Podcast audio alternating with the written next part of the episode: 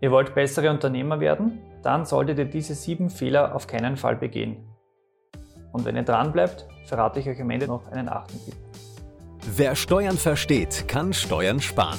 Herzlich willkommen zu einer neuen Folge vom Steuerpodcast mit deinem Steuerberater Roman Jagersberger. Der Podcast für Unternehmer, Selbstständige, Investoren und Interessierte. Diese sieben Tipps über Unternehmensfehler habe ich aus meinem Buch Handbuch Unternehmenserfolg entnommen. Den Link zu dem Buch habe ich euch in der Videobeschreibung beigefügt. Der erste Fehler ist die Verwechslung von Umsatz mit Gewinn. Umsatz ist alles, was reinkommt. Das heißt, mein Gesamterlös, alles Geld, was in das Unternehmen reinkommt, alles, was ich verrechne, ist mein Umsatz. Davon muss ich jedoch einiges an Ausgaben abziehen. Meinen Materialaufwand muss ich abziehen, Personalaufwand. Ich habe Ausgaben für Abschreibungen und sonstige Ausgaben. Das heißt, alles das ziehe ich von meinem Umsatz ab und das, was unterm Strich rauskommt, ist hoffentlich der Gewinn. Natürlich ist der kleiner als der Umsatz, das heißt, ich darf nicht umsatzgetrieben sein, weil eine Million Umsatz heißt in Wahrheit gar nichts, ich kann trotzdem 100.000 Euro Verlust haben. Diese Unterscheidung ist fürs Verständnis sehr wichtig. Der zweite Fehler, Geld ausgeben, das einem gar nicht gehört. Als Unternehmer bekommt ihr ja durch den Umsatz Geld rein, allerdings gehört euch das gar nicht zur Gänze. Weil einerseits, ihr müsst natürlich davon noch Steuern zahlen. Vor allem als Einzelunternehmer ist das sehr gefährlich, denn ihr bekommt Geld rein, das habt ihr in der Kasse liegen und die Verlockung ist ja doch groß, dass man da dann halt private Ausgaben auch tätigt. Das Problem allerdings ist, dass ihr davon, wenn ihr umsatzsteuerpflichtig seid, noch Umsatzsteuer zahlen müsst. Die muss äh, monatlich bzw. quartalsweise an das Finanzamt abgeführt werden. Ihr müsst eure Einkommensteuer davon bezahlen, diese vierteljährliche Einkommensteuervorauszahlung und je nach Höhe des Einkommens die jährliche Einkommensteuernachzahlung muss aus diesem Geld auch noch beglichen werden. Sozialversicherungsbeiträge müssen noch bezahlt werden. Ihr müsst auch die Löhne eurer Mitarbeiter zahlen. Das heißt, es kommt dann auch sehr viel Geld weg. Wer weiß, ob sich das unterm Strich überhaupt ausgeht. Das heißt, da unbedingt aufpassen. Viele Unternehmer machen die Fehler, die bekommen das Geld rein, eine größere Rechnung wird bezahlt, angenommen 10.000 Euro, und stopfen damit gleich Löcher irgendwo anders im Unternehmen. Problem ist allerdings, von diesem Betrag ist ein Monat später die Umsatzsteuer fällig und schon haben wir wieder ein Problem, dass wieder Geld fehlt. Das heißt, ich stopfe ein Loch und mache gleich ein anderes wieder auf. Hier würde ich als Tipp empfehlen, dass ihr euch, vor allem wenn ihr umsatzsteuerpflichtig seid, die Umsatzsteuer immer auf ein Sparkonto legt. Das heißt, ihr habt ein eigenes Konto, wo die Umsatzsteuer drauf ist, vielleicht noch sogar ein eigenes Konto, wo ihr Einkommensteuer, Sozialversicherungsbeiträge rausrechnet und darauf gebt. Und alles, was übrig bleibt, könnt ihr verwenden. Wenn ihr diesen Tipp befolgt, habt ihr nie das Problem, dass ihr euch die Einkommensteuervorauszahlung oder die Umsatzsteuer nicht leisten könnt.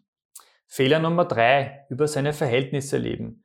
Vor allem Neugründer, die sich selbstständig machen und von Jahr zu Jahr bessere Umsätze erzielen, dadurch auch mehr Gewinn erwirtschaften, tendieren leicht dazu, auch den persönlichen Lebensstandard dementsprechend zu erhöhen. Das heißt, mit meinen Einnahmen steigen auch die Ausgaben.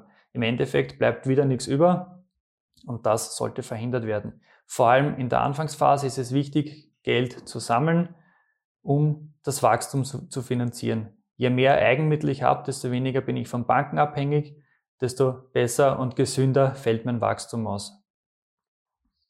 Es besteht auch die Möglichkeit, dieses Geld sinnvoll anzulegen. Das heißt, man kann Wertpapiere kaufen, man kann in Immobilien investieren. In einem gut gehenden Unternehmen könnte man sich überlegen, ob man nicht dann schon eine GmbH daraus macht. Dann kann man das gleich in Verbindung mit einer Holdingstruktur steueroptimal veranlagen und sich dadurch auch einen zusätzlichen Cashflow zum Unternehmensgewinn aufbauen. Der vierte Fehler, die Schwarzarbeit.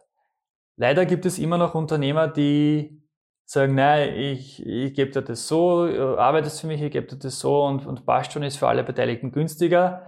Ähm, das ist leider nur sehr kurz gedacht. Die Kontrollen werden immer schärfer.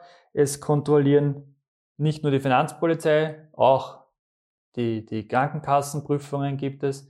Es gibt vor allem im Baugewerbe die Burg, die prüft regelmäßig.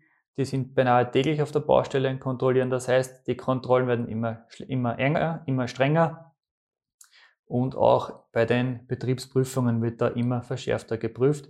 Das heißt, allein aus diesem Grund zahlt es sich nicht mehr aus und überdies gibt es auch natürlich auch noch strengere Strafen und die Tendenz geht eher in die Verschlimmerung von Seiten der Behörden. Das heißt, das zahlt sich auf keinen Fall aus. Das heißt, unbedingt jeden Mitarbeiter vor Arbeitsbeginn bei der Sozialversicherung anmelden. Fehler Nummer 5, Zahlungsrückstände. Ihr solltet unbedingt vermeiden, beim Finanzamt oder den Sozialversicherungsträgern Schulden zu haben, da diese sehr schnell mit Konkursanträgen sind. Fehler Nummer 6, nicht abgesicherte Haftungsrisiken. Ihr seid Einzelunternehmer und als Einzelunternehmer haftet man natürlich mit dem privaten Vermögen für alle Schulden und Probleme, die im Unternehmen auftauchen können. Wenn ihr eine GmbH habt, ist es natürlich besser, denn wie der Name schon sagt, Gesellschaft mit beschränkter Haftung. Ich habe eine Haftungsbeschränkung und mein Privatvermögen wird in der Regel nicht herangezogen.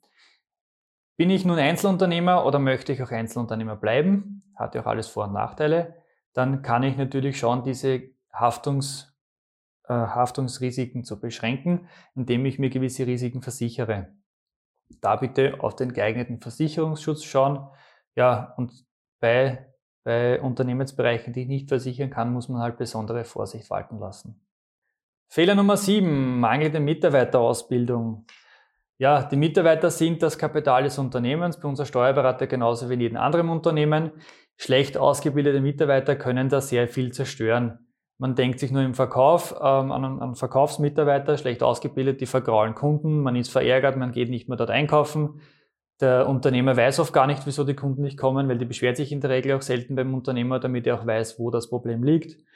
Oder sie richten wirklich Schäden an. Man denkt ja nur an diesen CEO-Fraud, wo Betrüger-E-Mails kommen und äh, sag, äh, zum Sekretär und sagt, ja bitte überweisen wir so und so viel Geld, das brauche ich, das wird auch tatsächlich bezahlt. Das heißt, die Mitarbeiter sind schlecht ausgebildet und wissen gar nicht, worauf sie achten müssen, wie die internen Strukturen verlaufen, wie die Entscheidungskompetenzen, da sind schon sehr viele Schäden entstanden. Ja, oder auch schlecht ausgebildete Mitarbeiter arbeiten ineffizient, das heißt in der Produktion produzieren sie mehr Ausschuss, sie liefern geringeren Output, verlangsamt den, den Produktionsprozess und verursacht dementsprechend interne Kosten. Ja, und natürlich, je schlechter die Mitarbeiter ausgebildet sind, desto höher ist die Fehleranfälligkeit, die dem Unternehmer dann sozusagen auch schadet. Das waren jetzt die sieben Fehler, die ihr als Unternehmer unbedingt vermeiden solltet. Und bevor ich jetzt zum achten Tipp kommt, würde ich mich über ein Abo freuen. Und nun kommen wir zum versprochenen letzten Punkt. Baut euch ein verlässliches Team aus Steuerberatern, Rechtsanwalt, Investoren, Geschäftspartnern auf, auf die ihr euch blind verlassen könnt, die dieselbe Sprache sprechen, die auf eurer Wellenlänge sind, denn nur gemeinsam kommt man weiter.